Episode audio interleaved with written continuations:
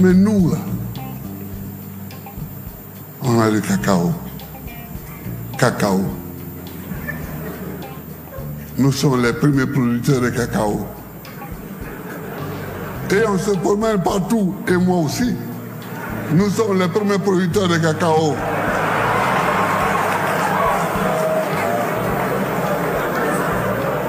San Pedro est le premier port cacaoyer du monde. Mais et puis après, et puis après, Bonjour et bienvenue sur le podcast du petit traité de guerre économique africain. Je suis Patrice Dionce, un Afro-Caribéen qui investit en Afrique et s'investit pour l'Afrique.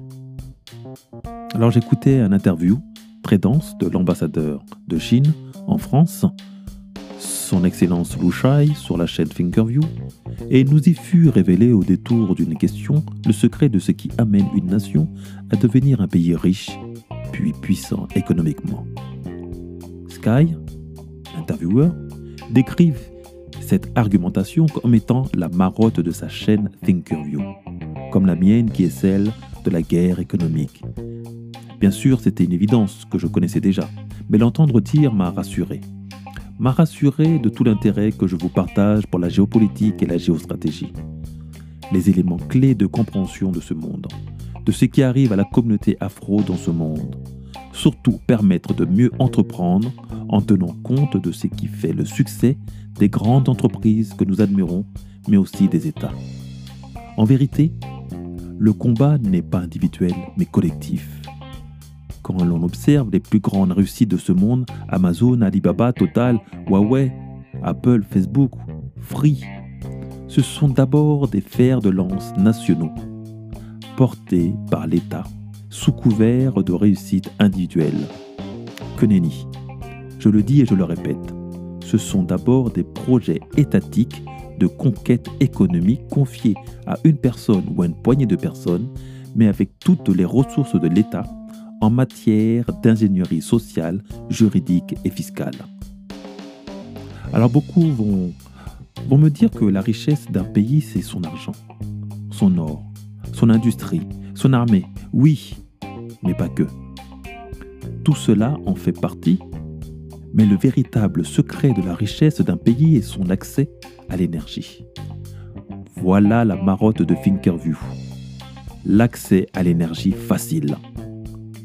Et d'ailleurs, quand celle-ci ne le devient plus, c'est une explosion de prix. Derrière la guerre économique se cache essentiellement une guerre énergétique.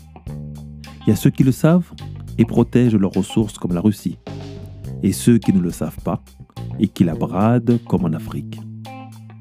L'énergie. L'énergie, sans elle, rien ne se fait, rien ne se transforme, rien ne s'échange, rien ne se vend. L'énergie.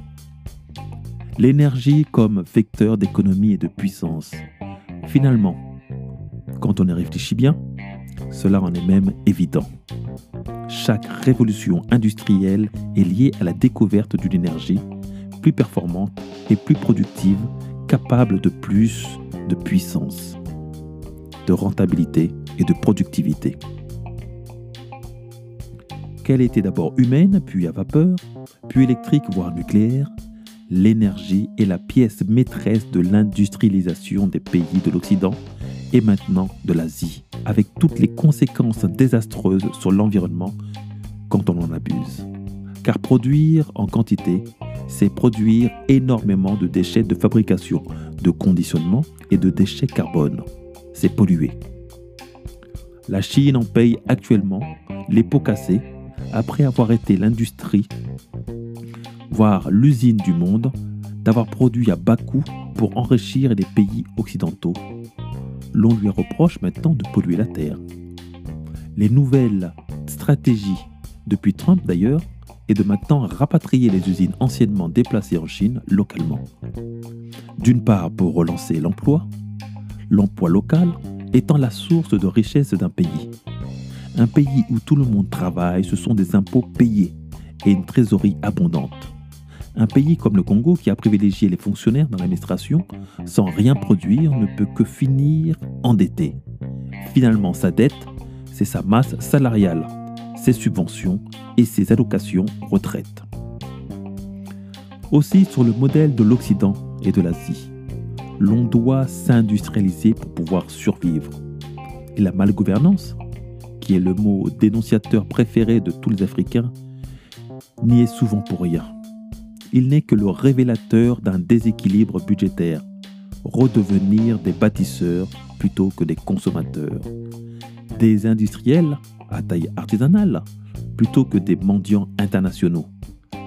Mais avant, mais avant que l'Afrique s'industrialise elle aussi, elle devra impérativement trouver son modèle d'économie et d'industrie pour ne pas tomber dans le piège chinois qui s'est vu presque suffoqué sous la pollution.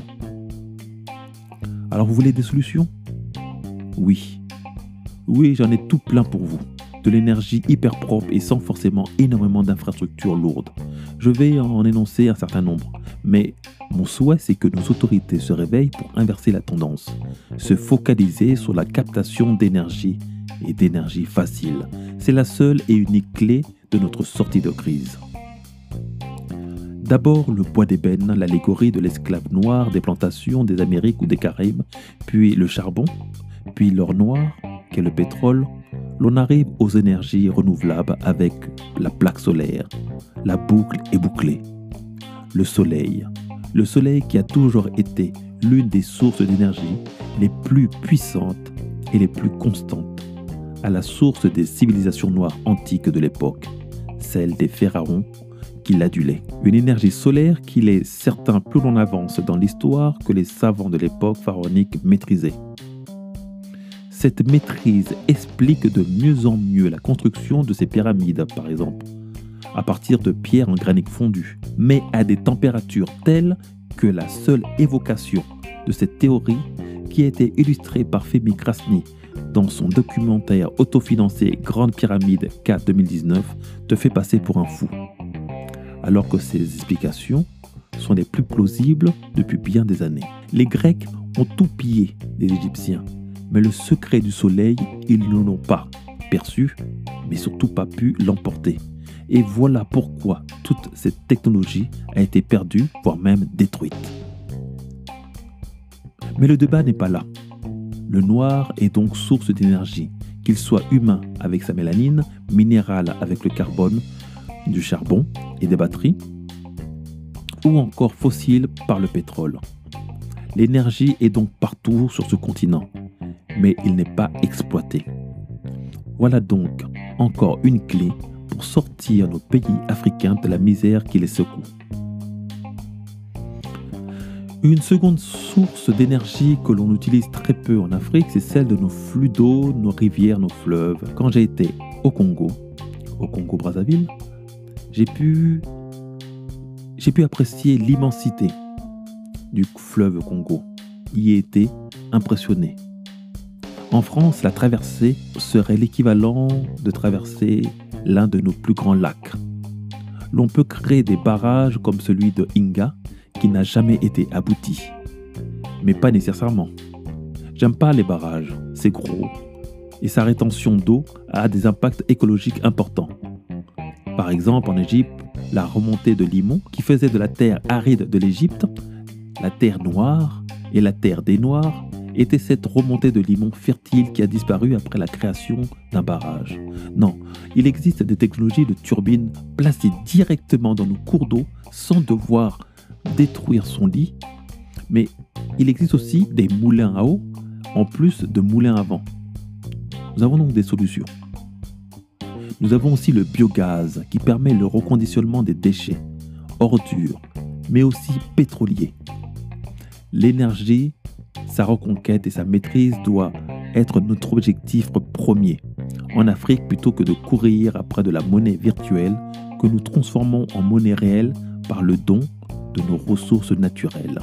La pauvreté de l'Afrique et de la communauté noire dans son ensemble est due principalement à son inaccessibilité à une source d'énergie fiable, abondante et continue.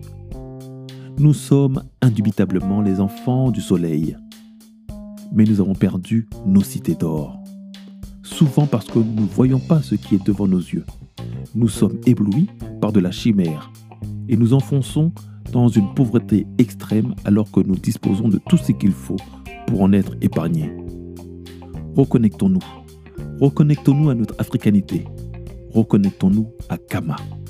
Africa Worldid est notre porte des étoiles et de l'univers reconquis.